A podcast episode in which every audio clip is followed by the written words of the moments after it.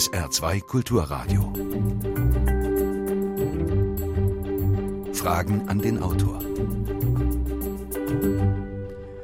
Heute Professor Christian Tagsold zu seinem Buch Japan, ein Länderporträt. Mein Name ist Jürgen Albers, schönen guten Tag. Die guten Beziehungen zwischen Deutschland und Japan haben Kriege, Regimewechsel und alles Mögliche überlebt. Japan wurde uns lange als Vorbild in Sachen Wirtschaft dargestellt. Dann kam die Krise. Zurzeit macht die japanische Regierung wirtschaftspolitisch fast das Gegenteil der deutschen, worüber wir übrigens wenig erfahren.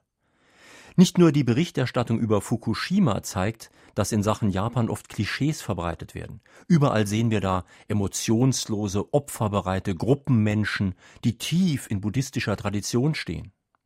Trifft in Japan also wirklich Tradition auf Moderne? Wie alt ist diese Tradition? Sind die Japaner wirklich ganz anders?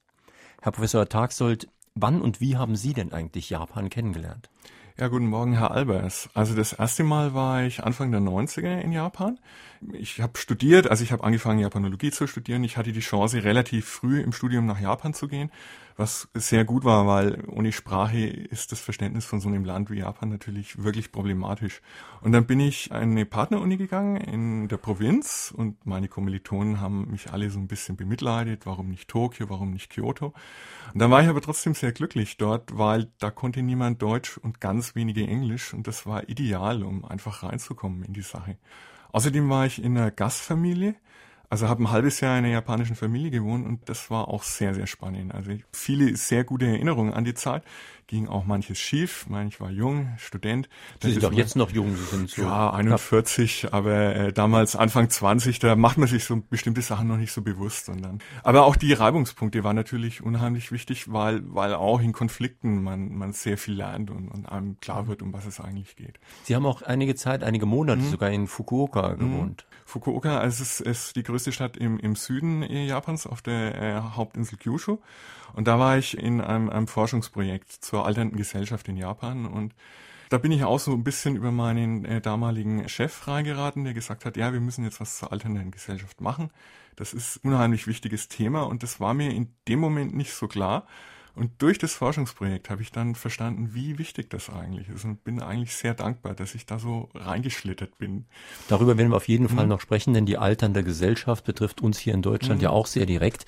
Noch ein bisschen was Privates. Sie sind Deutscher, ja. Sie sind groß. Ja, 1,90. 1,90, das ist beides für japanische Verhältnisse sehr ungewöhnlich. Absolut. Sind Sie da so ein bisschen als Exot aufgenommen worden? Definitiv. Also ich war, das war eine Präfekturuni, eine staatliche Uni, relativ guten äh, Ruf und mit 8000 Studenten, wo ich war. Da war ich aber nebst einem Deutschlehrer unter 8000 Menschen der einzige nicht von Geburt an Schwarzhaarige.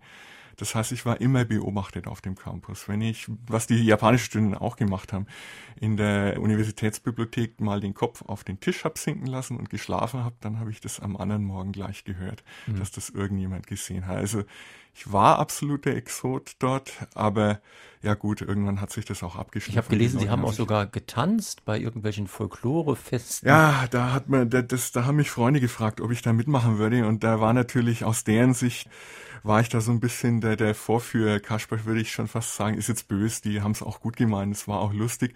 Aber wenn man in der Gruppe so einen großen Ausländer hat, dann äh, ist man natürlich automatisch die Attraktion. Und der ist ja so, auch tollpatschig, nehme ich an. Ja, zumal das hat nicht so gut geklappt. Ich bin sowieso nicht so der gute Tänzer, aber die japanischen Tänze, der Rhythmus, ich habe mich dann eher daneben gestellt als mhm. getanzt. Hat aber auch schon gelangt.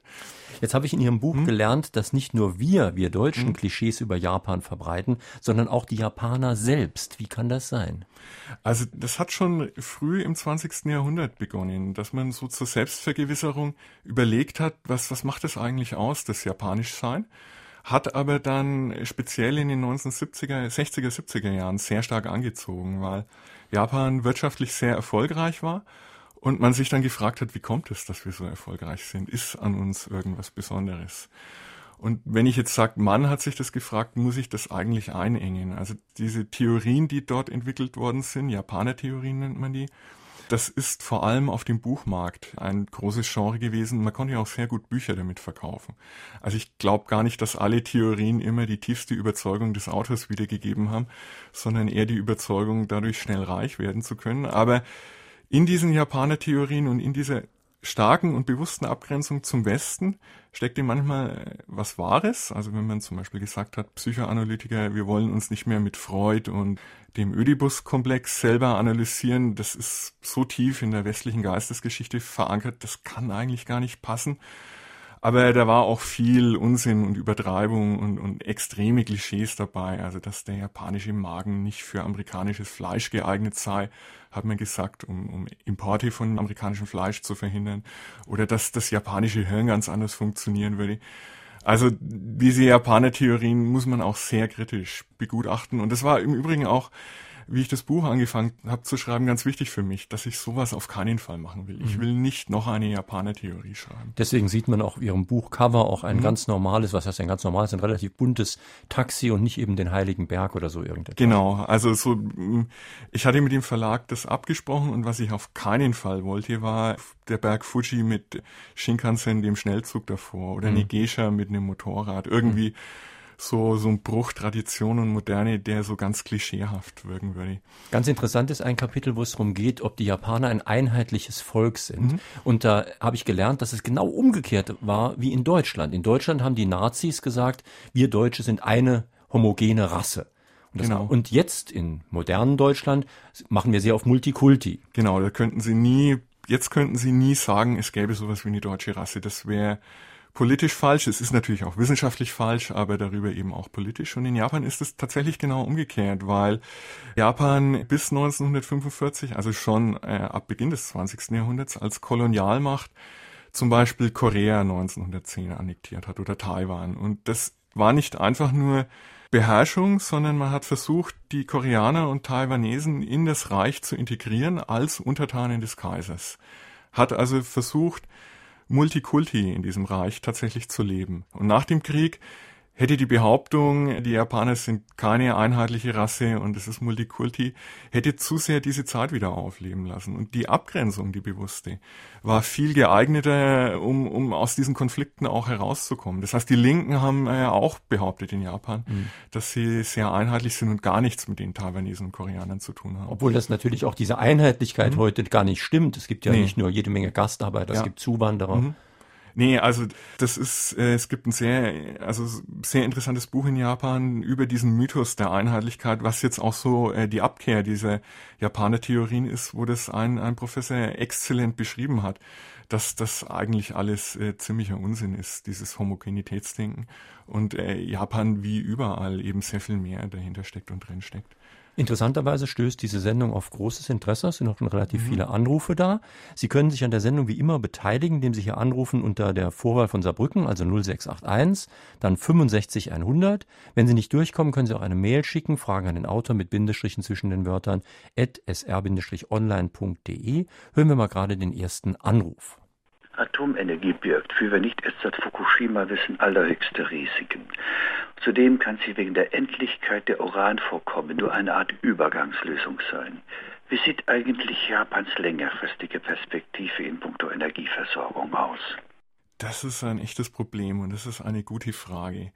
Also bislang war die japanische Politik, hat immer stark betont, Japan ist ein ressourcenarmes Land, wir müssen Atomenergie nutzen, weil wir haben kein Öl, wir haben nur ganz wenig Kohle, die ist auch schon abgebaut.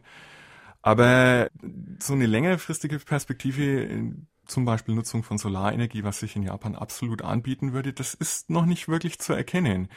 Also die wirtschaftlichen Interessen, die zum Beispiel hinter der Atomenergie stecken, die sind immer noch offensichtlich zu stark und die Akteure, die das durchsetzen wollen, immer noch zu sehr am Drücker, als dass da sich so eine längerfristige Perspektive auch weg von Atomenergie und vielleicht auch hin zu Energiesparen wirklich durchsetzen würde. Gut, jetzt nach Fukushima war Energiesparen ein ganz großes Thema in Japan, mhm.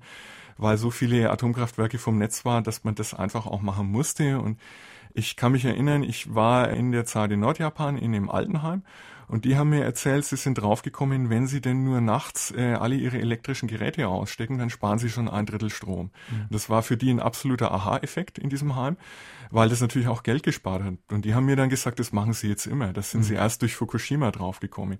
Also so Grassroots, auf der, dem Grassroots-Level ist viel Bewusstsein entstanden, dass es diese Perspektive mhm. auch brauchen würde.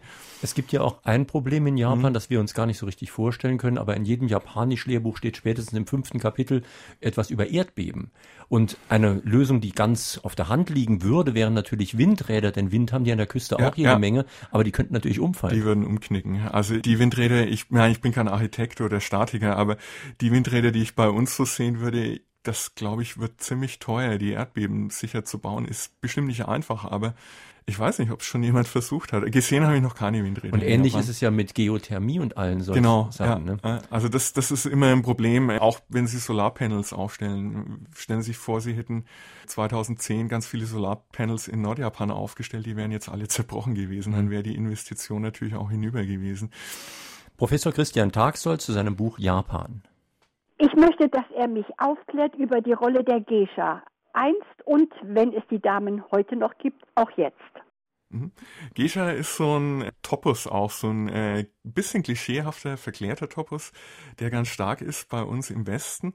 Also es gab natürlich Geishas und es gibt sie auch heute noch, aber nur noch ganz begrenzt in Kyoto und eher als touristische Attraktion und eigentlich schon nicht mehr als das, was es mal war, sondern fast wie ein postmodernes Zitat dessen, was mal gewesen war. Also man ist sich sehr bewusst, dass, dass Geishas keine echte Rolle in der Gesellschaft haben und mhm. dass das alles. Es gab, es gibt ein spannendes, witziges Buch von einer Amerikanerin, die jahrelang als Geisha in Kyoto gearbeitet hat, was auch gut ankam. Also das gibt's inzwischen auch, aber eigentlich, ich denke mal, das wird eine Handvoll sein. Lass, mhm. Vielleicht sind es 100 Geishas, die es noch gibt. Wenn wir schon gerade bei Klischees mhm. sind, wie ist das denn mit den erleuchteten buddhistischen Mönchen, die da irgendwo mhm. rumsitzen und unter Kirschbäumen meditieren? Ja, ich habe noch keinen getroffen, muss ich ganz ehrlich sagen. Und ich habe in der Zeit angefangen, mich für Japan zu interessieren, wo Zen-Buddhismus ganz groß in Mode war und wo es absolut nahe lag, äh, sich nach solchen Mönchen umzuschauen. Und dann bin ich natürlich durch die Tempel gelaufen und selbst den Zen-Tempel habe ich niemand gefunden. Also Zen war ab den 50er, 60er Jahren definitiv in Amerika und in Europa viel, viel größer als in Amerika.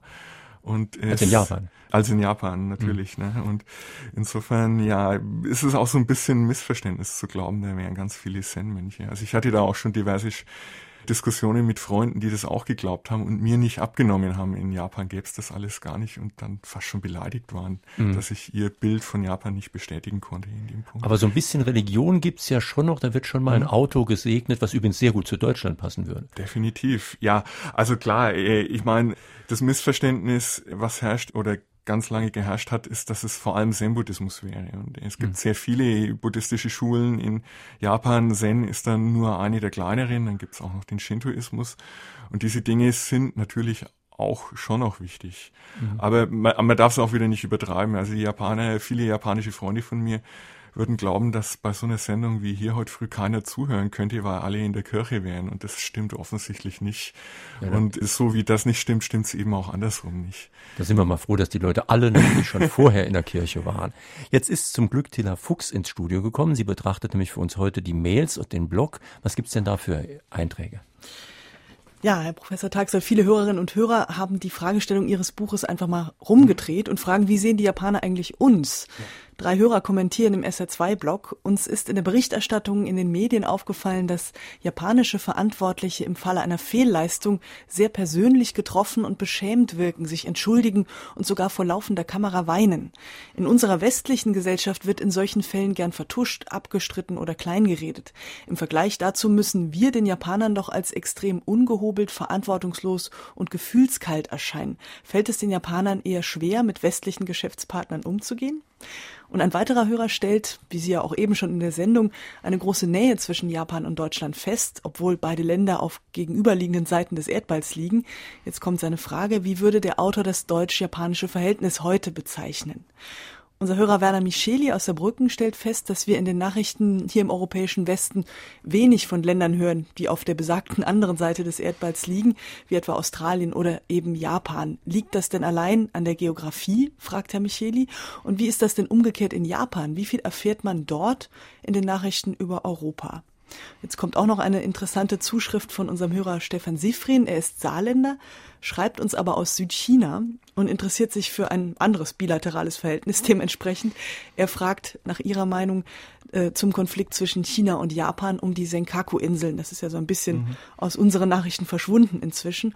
Und er fragt weiter, wie steht es um die Beziehung der neuen chinesischen Regierung zum Regierungschef Abe? Mhm.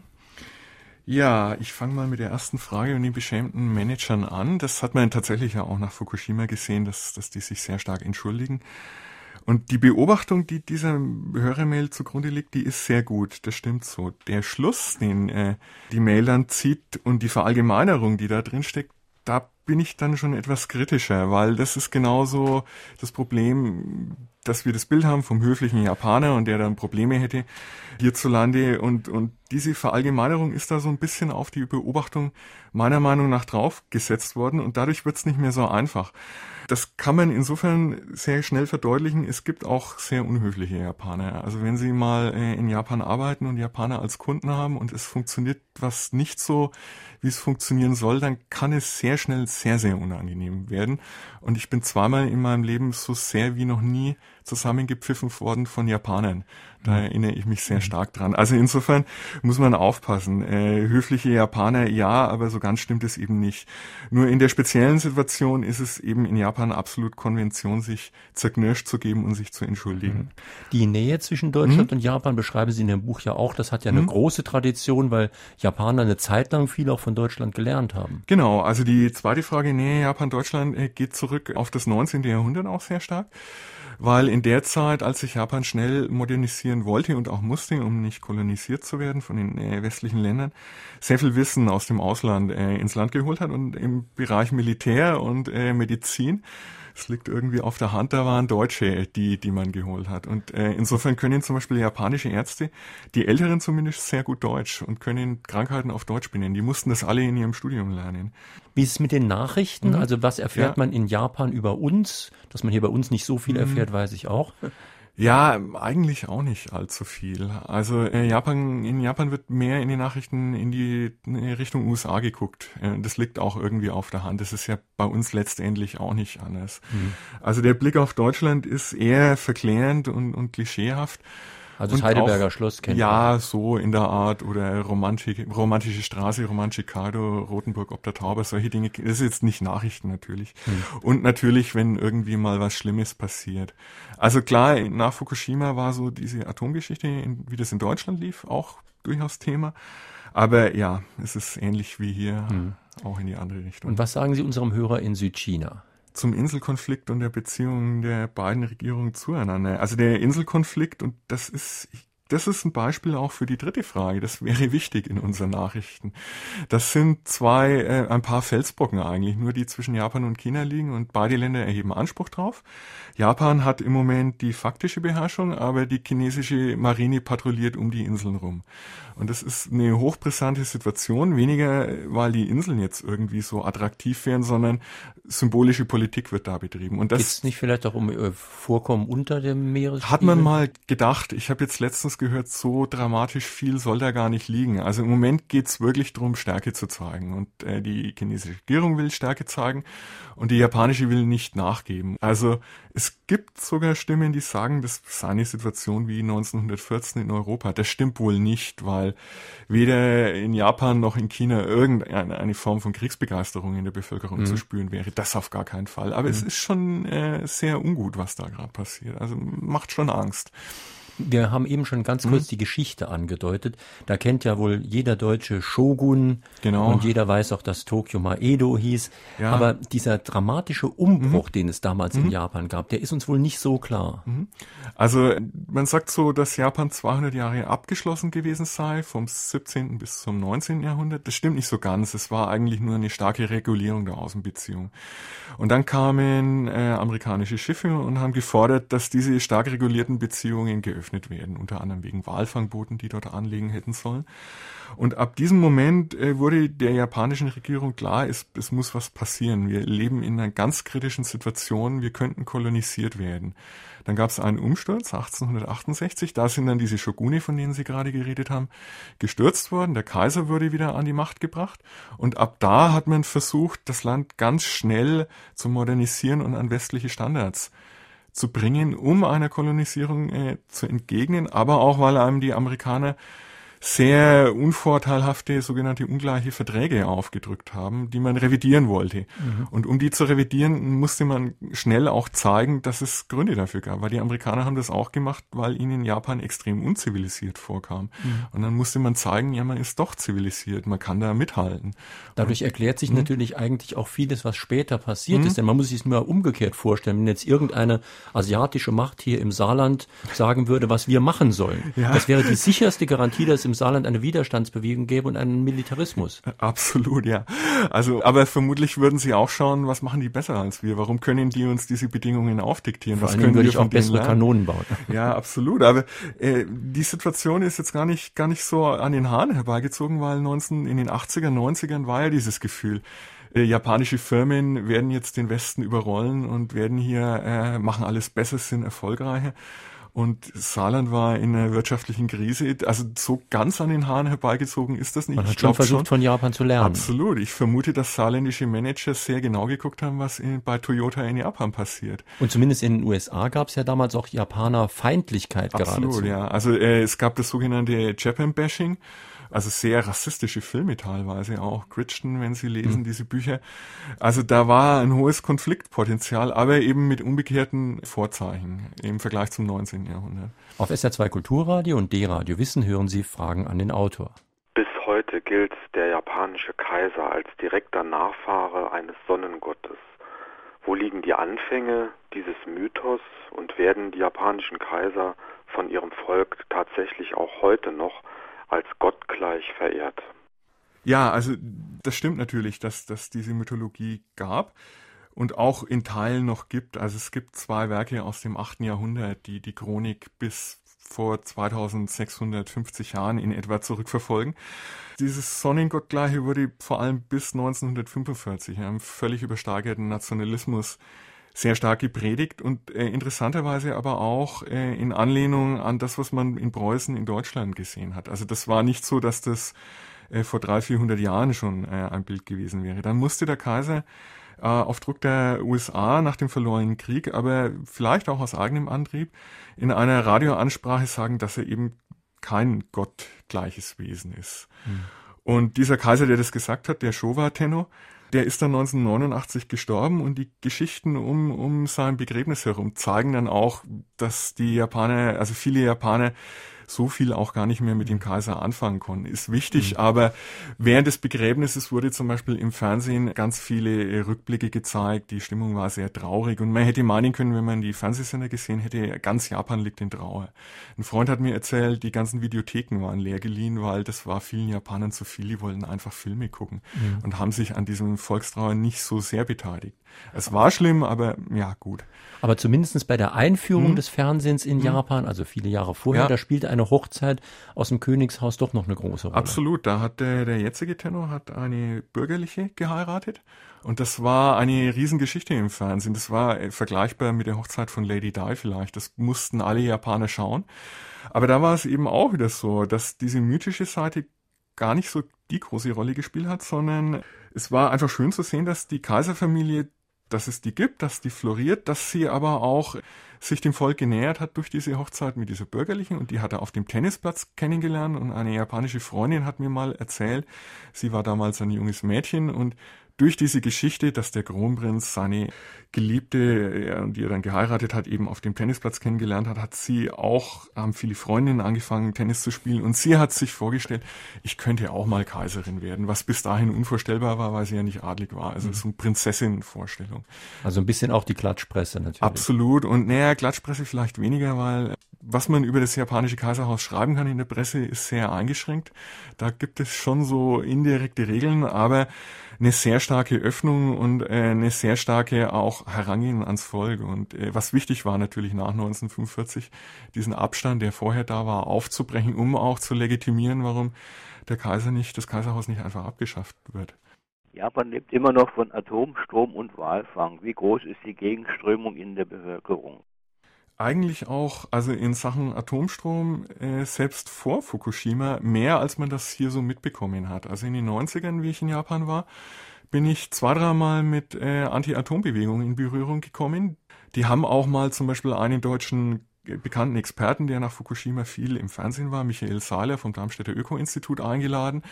Und ich war da auf einer Veranstaltung einer der Bewegungen, die es geschafft hat, nach 30 Jahren Planung ein Atomkraftwerk zu verhindern. Also das hat es in Japan auch schon vor Fukushima gegeben. Und das wurde nach Fukushima stärker. Also es gibt trotzdem Stimmen, die für Atomkraft sind. Und ein großes Problem bei all diesen Umweltbewegungen ist in Japan äh, der Organisationsgrad. Das sind kleine Bewegungen, wenig Struktur, sehr spontan dadurch, sehr viele gute Ideen, sehr viele spannende Bewegungen. Die können äh, auch Dinge und Proteste organisieren, die große Organisationen vielleicht so nicht angehen können. Aber ihr Gewicht in den Medien, in der Politik ist geringer, weil, weil sie nicht äh, sehr viele Mitglieder haben. Die versammeln eben mhm. nicht mal 800.000 Menschen. Sie haben ja vorhin auch erzählt, mhm. dass Sie mit dem Vorsitzenden des BUND mhm. hier, des Deutschen Bundes genau. für Umwelt und Naturschutz Deutschland, auch in Japan mhm. waren. Und Naturschützer haben es ja in Japan auch gar nicht so mhm. leicht, wie mir der Walfang ja zum ja, Beispiel ja. auch zeigt.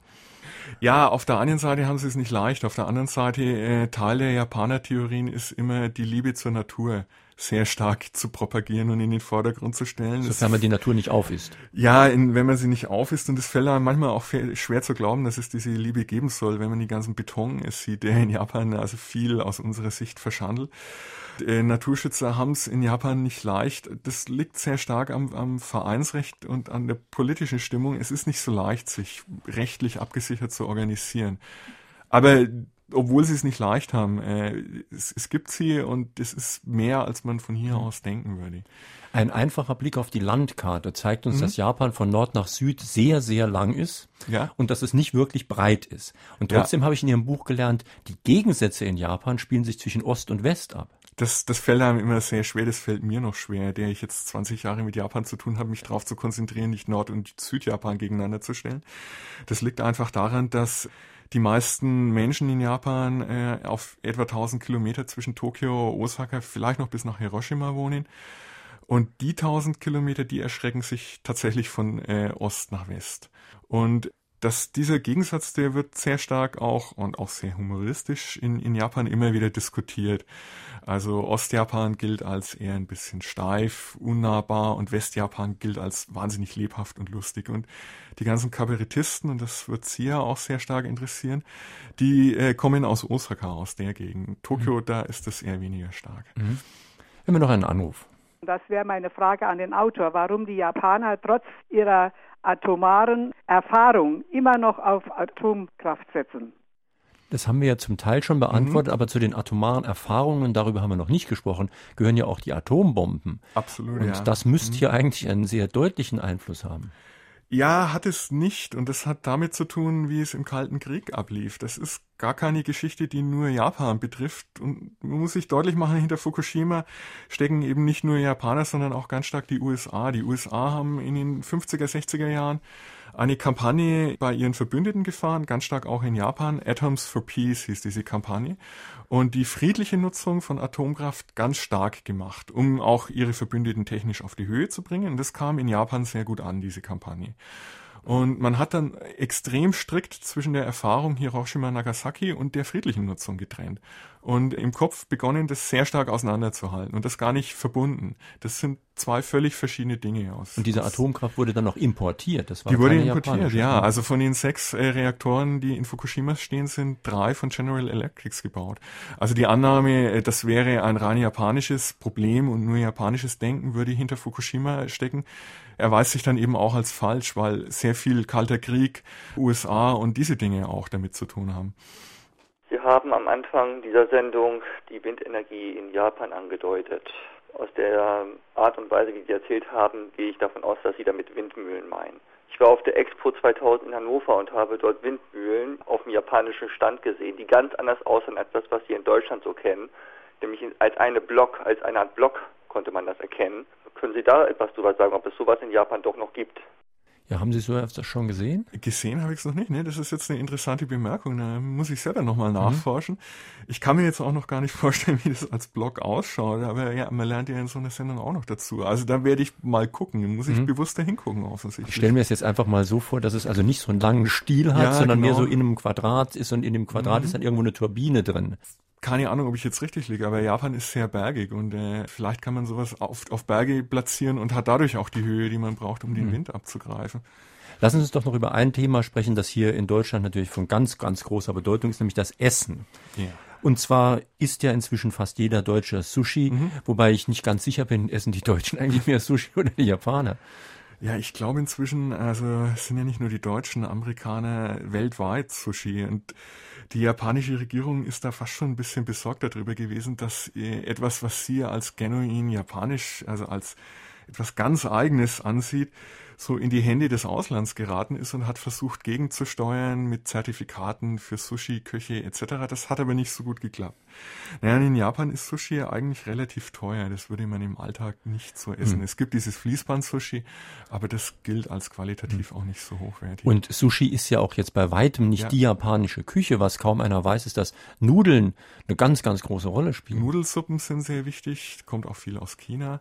Was auch ganz wichtig ist, das Lieblingsessen der meisten Kinder ist Curryreis. Das hat seinen Weg über die Armee, äh, die von den Engländern lernen wollte, nach Japan gefunden. Und man musste ja auch Kartoffeln, die man angebaut hat, irgendwie unterbringen. Und also äh, japanische Kinder, wenn sie fragen würden, wenig über Sushi und viel über Curryreis erzählen. Ich habe auch gelesen, dass die japanischen Kinder Milch trinken. Das hat mich sehr überrascht, mhm. weil ich eigentlich dachte, die vertragen das gar nicht. Ja, das hat mein Lektor in dem Buch auch gedacht, wie ich es geschrieben habe. Und dann musste ich selber nochmal nachschauen, weil mir, also ich wusste ja auch von dieser Milchunverträglichkeit. Das ist wohl aber erst ab 300 Millilitern am Tag. Das mhm. heißt, wenn Sie ein Glas Milch trinken, dann schlägt es, dann ist Milch gesund. Die Probleme kriegen Sie erst ab 300 Millilitern. Aber die, diesen Widerspruch, da muss ich fürs Buch extra nachschauen. Mhm. Und deswegen gibt es natürlich auch keine Käsekultur. Aber sprechen wir mal über Obst. Obst mhm. gibt es ja nun mal in Japan, aber es gibt dort auch sehr, sehr teures Obst einzeln verpackt. Ja, sehr teuer und sehr lecker. Also äh, Sie können dafür den Pfirsich gerne mal für einen Pfirsich 10, 20 Euro hinlegen. Aber ich muss dazu sagen, das ist er dann auch wert. Der schmeckt dann auch so gut. Also die werden, äh, Äpfel werden zum Beispiel am Baum verpackt, damit sie auch schön rund und, und die richtige Farbe kriegen. Und klar, wenn sie so viel Arbeit in den Apfel reinstecken, dann kostet das auch. Das ist noch richtig Handarbeit das ist noch richtig Handarbeit. Klar, ich meine, ich vermute mal, es ist auch eine gute Strategie für japanische Bauern äh, im Weltmarkt zu bestehen, weil vermutlich hätten sie gegen die Massenproduktion aus Neuseeland keine Chance, aber indem sie qualitativ sehr, sehr hochwertiges Obst produzieren, haben sie einfach eine Nische, eine Marktnische für sich. Tila Fuchs ist nochmal da mit den Mails und den Blog-Einträgen. Ja, die Hörerinnen und Hörer fragen sich eher, kann man diesen Pfirsich, der da so gehegt und gepflegt wird, eigentlich essen noch jetzt nach Fukushima? Eben ging es ja schon um die friedliche Nutzung der Atomenergie mhm. und um die Anti-AKW-Bewegung in Japan. Mhm. Und dem Blog entnehme ich, dass das Thema Fukushima für viele Hörerinnen und Hörer einfach Absolut noch nicht abgehakt ist. Ja. also so schreibt uns etwa ein Hörer im Blog, was ist denn eigentlich aus Fukushima geworden? Mehrere mhm. Atomblöcke explodieren in dicht besiedeltem Gebiet und Monate später wirkt es, als wäre nichts passiert, als könnte man das freigesetzte Element ruhig mit dem Löffel essen und Kinderspielplätze neben der Ruine bauen. Werden die Missgeburten und Krebstoten zum Beispiel jetzt in normalen Statistiken versteckt?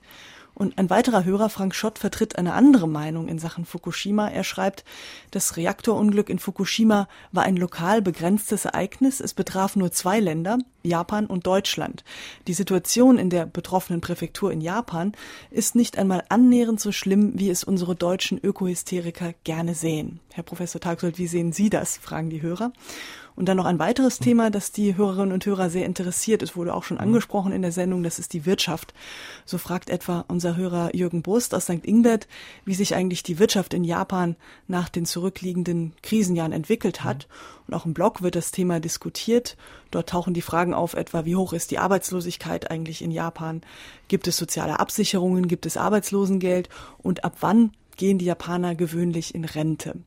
Und eine weitere Frage aus dem Blog Die herrschende Meinung ist, dass Japan seit zwei Jahrzehnten in einer Wirtschaftskrise steckt, weil es kein Wachstum gibt. Dennoch zeigen die statistischen Daten, dass Japan trotz Krise in vielen Punkten besser dasteht als die sogenannten Wachstumswirtschaften. Der Historiker Morris Berman spricht von einem möglichen Zukunftsmodell einer Wirtschaft ohne Wachstum. Was meint der Autor dazu? Ja, erstmal die beiden Fragen zu Fukushima, würde ich mhm. sagen. Und äh, beide Mails äh, haben irgendwie recht und auch wieder nicht. Also zunächst mal ganz generell. Äh, es ist so ein Missverständnis, das durch die deutsche Medienlandschaft auch stark befeuert wurde, dass Fukushima das Hauptproblem in der Dreifachkatastrophe gewesen wäre. Also wenn wir gucken auf die Opferzahlen, rund 16.000 Menschen sind gestorben und über 90 Prozent sind ertrunken durch den äh, Tsunami. Und von diesen 16.000 sind in der Präfektur Fukushima nur 1.600 Opfer zu verzeichnen. Nur es sind immer noch unglaublich viele.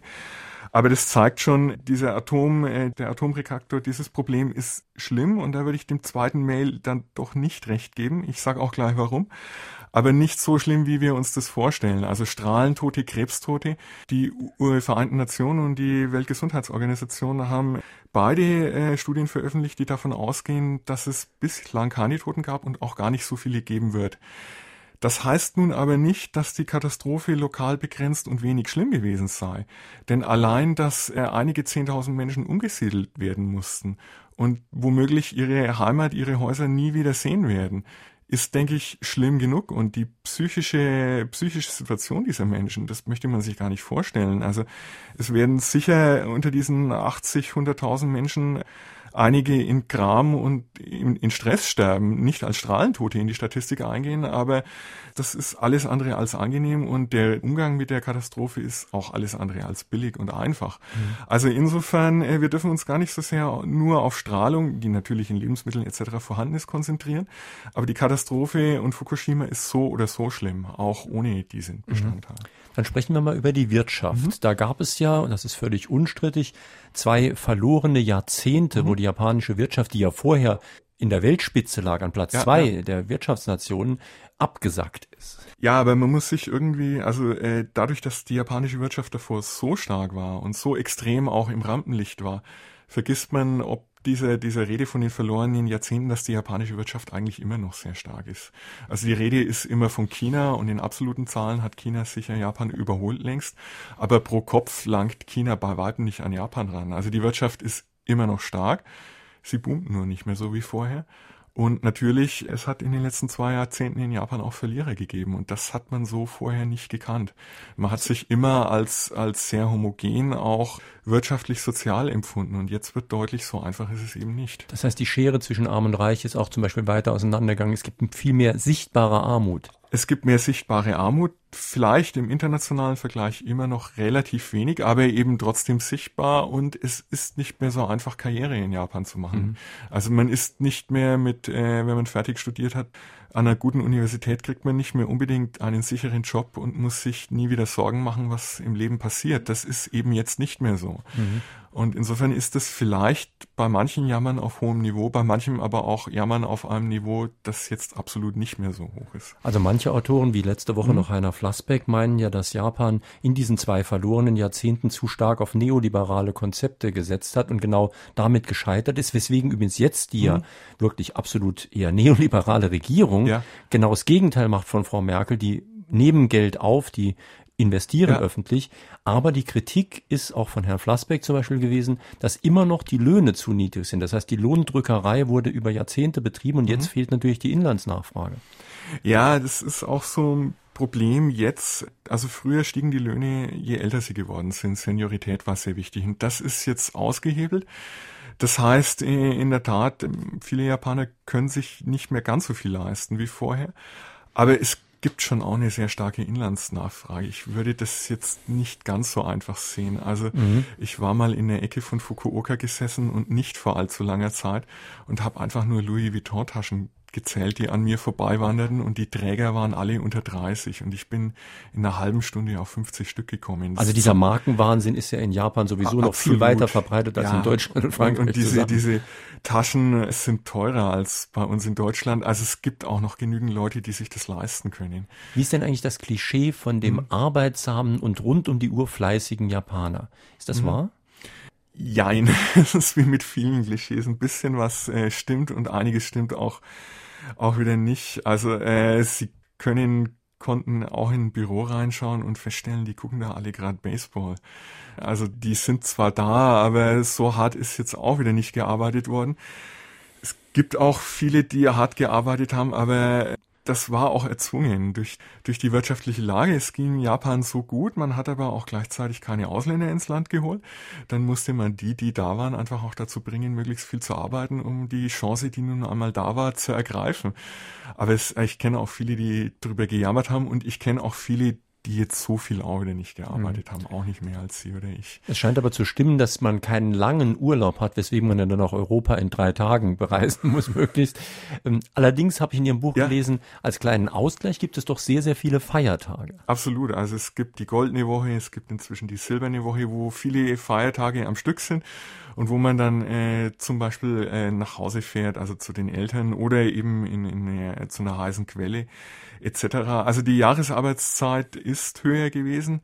Man hat sich auch bemüht von Seiten der japanischen Regierung, das zu reduzieren.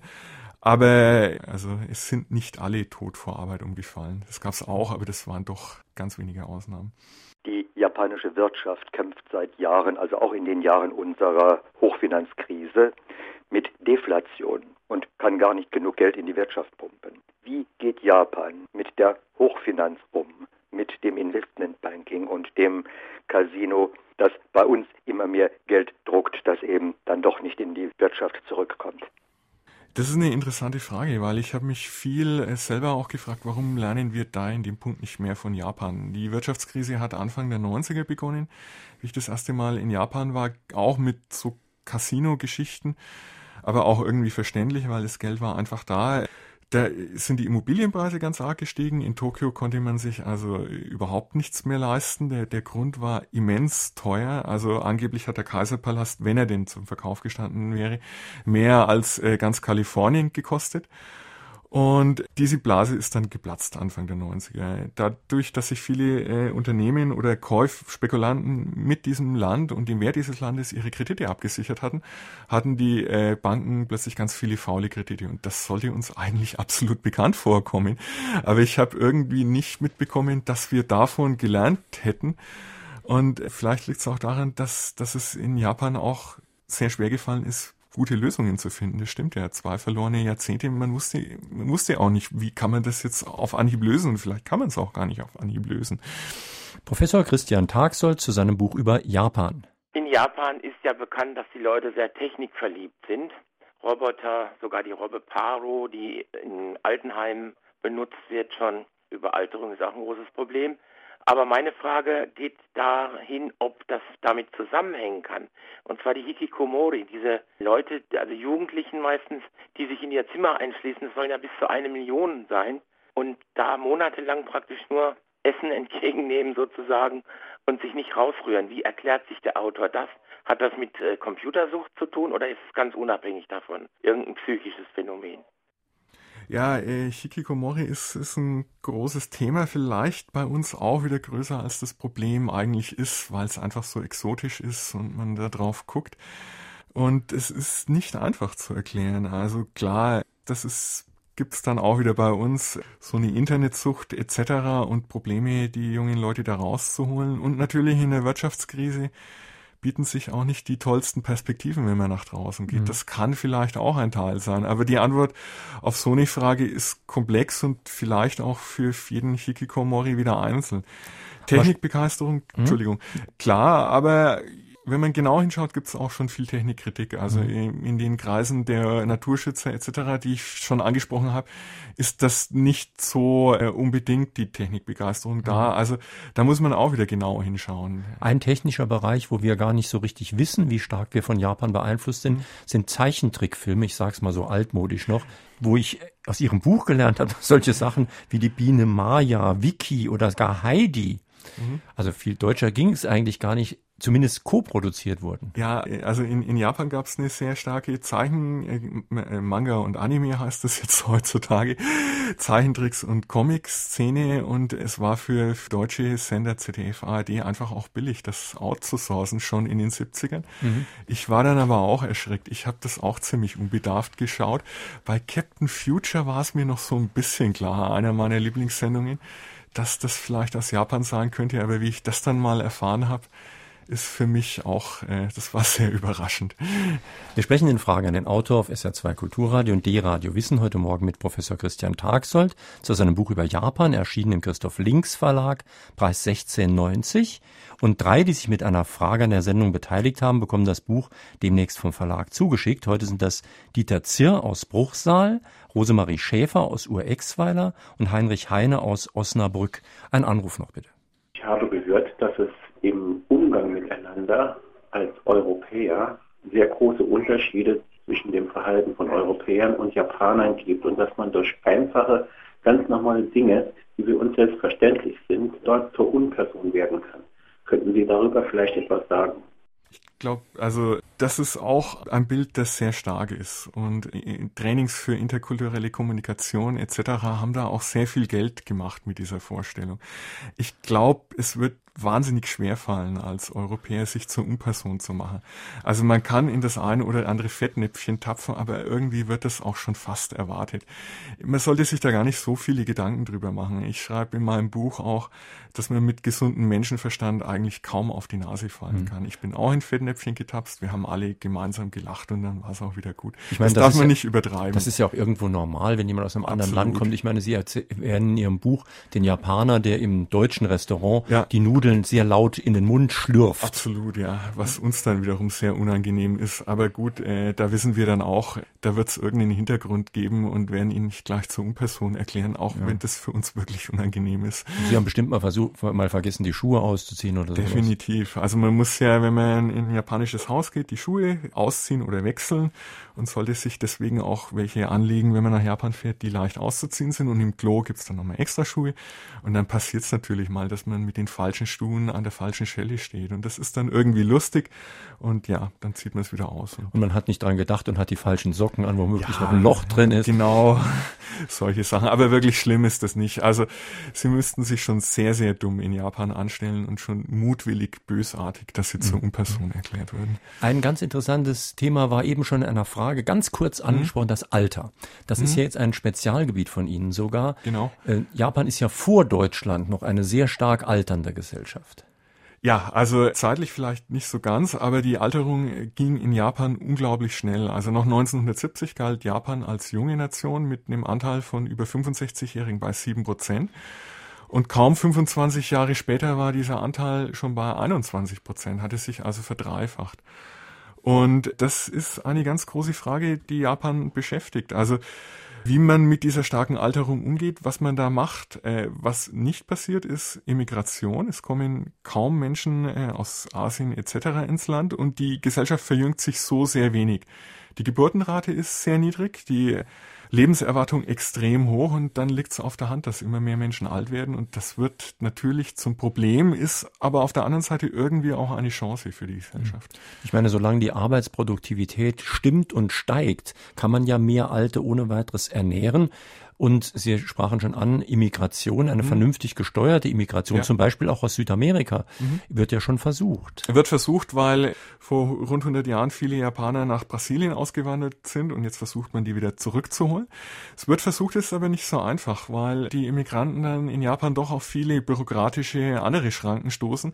Also man hat die Regierung, die Bürokratie hat sich in Japan noch nicht so klar gemacht, was man eigentlich tun müsste, mhm. um so eine Immigration auch zu einem guten Erlebnis Erlebnis für alle werden zu lassen und auch sinnvoll für die Gesellschaft werden zu lassen. Also da wird wohl noch was passieren müssen.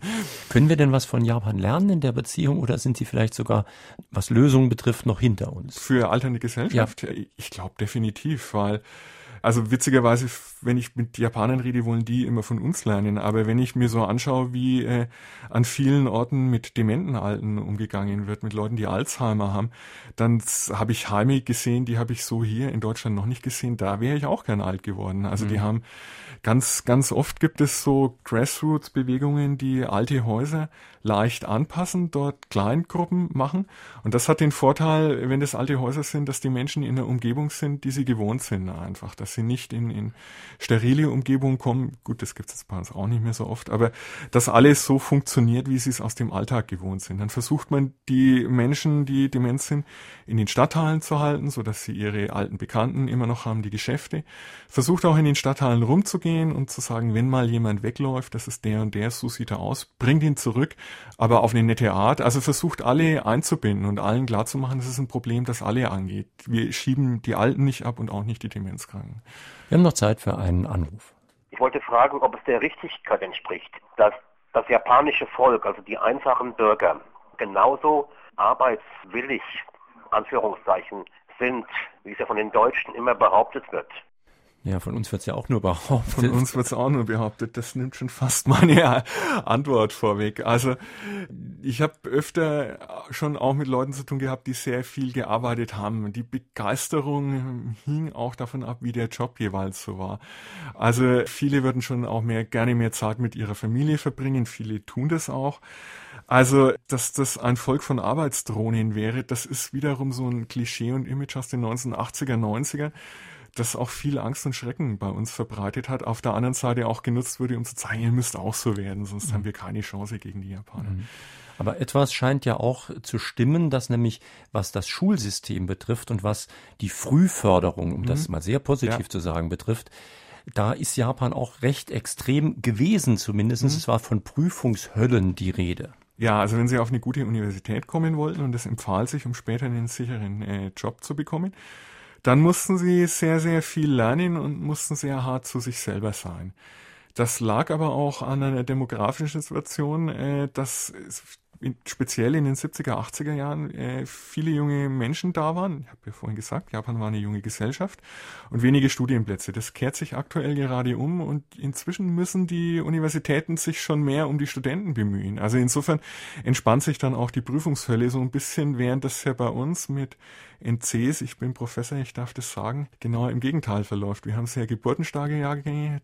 Jetzt ist bei uns so ein bisschen das Abitur vielleicht schon Prüfungshölle. Ich hoffe es nicht, aber ich könnte es mir vorstellen. Ich glaube, da hat man bei uns auch viel zu spät dran gedacht, weil ja. in Japan ging das ja im Kindergarten los und dann genau. in Vorschule ja, und ja, so weiter. Hm, klar, also äh, in Japan war in der Hochzeit dieser Prüfungshölle war es schon wichtig, im richtigen Kindergarten zu sein. Aber ich habe auch Leute getroffen, die sich auch da wieder ausgeklinkt haben und gesagt mhm. haben, das tun wir unseren Kindern nicht an.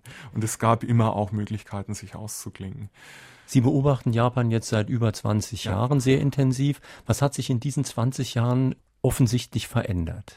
In Japan also, hm, naja, durch die Wirtschaftskrise ist ein Bewusstsein entstanden, wir sind nicht so homogen. Und das war auch äh, schade, dass es so angestoßen werden musste, ist aber wichtig, weg von diesen Selbstklischees zu kommen, diesen Selbstzuschreibungen, wir sind so homogen. Das hat nie gestimmt und da ist das Verhältnis äh, offener, ehrlicher, entspannter. Und es ist vielleicht auch insgesamt äh, ein bisschen entspannter in Japan, nicht mehr so im Rampenlicht zu stehen, das Vorbild für alle Welt zu sein, wie Wirtschaft funktioniert. Das schafft ein bisschen äh, entspannteres Verhältnis. Aber so viel hat sich vielleicht auch gar nicht geändert. Hat sich vielleicht der Fokus ein bisschen verändert, dass die Japaner doch mehr aus ihrer Sicht nach ja. Amerika gucken als nach uns, während wir ja früher doch ein bisschen auch stärker in ihrem Fokus naja, also im, äh, seit 1945 haben Japaner eigentlich immer nach Amerika geguckt. Also das hat sich sicher nicht so sehr verändert. Was sich verändert hat, ist, dass man auch mehr nach Asien guckt. Das war in Zeiten des Kalten Krieges nicht so wichtig. Das waren die Kommunisten, da musste man nicht hingucken. Also China, äh, Südkorea etc., äh, das ist schon viel mehr in den Köpfen und es gehen auch viel mehr junge Japaner dorthin und wollen da was lernen und finden es auch spannend. In Frage an den Autor auf SR2 Kulturradio und D-Radio Wissen war das heute Morgen Professor Christian Tagsold zu seinem Buch Japan, ein Länderporträt, erschienen im Christoph Links Verlag, Preis 16,90 Euro. Die Sendung werden Sie morgen früh auch im Internet finden als Podcast. Sie können sich dann herunterladen auf Ihren Computer, speichern und nochmal in Ruhe anhören. In unserem zweiten Podcast-Angebot, dem Klassikerfach von Fragen an den Autor, habe ich in dieser Woche nichts Neues eingestellt, aber ich empfehle Ihnen doch mal eine ganz alte Sendung noch mal zu hören, aus dem Jahre 1988. Erwin Wickert, den Vater von Ulrich Wickert, Der fremde Osten, China und Japan gestern und heute. Kann man heute mit einem Gewinn noch mal hören. Die Diskussion geht weiter im Internet-Diskussionsforum unter www.sr2.de, dann Fragen an den Autor. Ja, und am nächsten Sonntag würde ich mich sehr freuen, wenn Sie zum St. Johanna Markt nach Saarbrücken kämen. Dort machen wir nämlich eine öffentliche Sendung und Veranstaltung. Zusammen mit der Buchhandlung Raueiser und der Stadtgalerie Saarbrücken senden wir aus der Stadtgalerie direkt am Markt. Können Sie hinterher noch einen Kaffee trinken gehen. Es kommt ein richtiger Bestseller-Autor, nämlich Dirk Müller. Der hat ja schon über Crashkurs und Cashkurs geschrieben, sehr erfolgreiche Bücher. Sein neues Buch heißt Showdown, der Kampf um Europa und unser Geld. Und eine seiner Grundthesen ist, dass es im ganzen Mittelmeerraum heute sehr stark um Bodenschätze geht. Darüber wird selten geredet und vielleicht wird Griechenland sogar bewusst in eine Situation gebracht, wo dann die Gas- und Ölvorkommen von jemand anderem genutzt werden können. Spannende Diskussionen, kommender Sonntag, Stadtgalerie Saarbrücken, Fragen an den Autor mit Dirk Müller. Schönen Tag wünscht noch Jürgen Albers.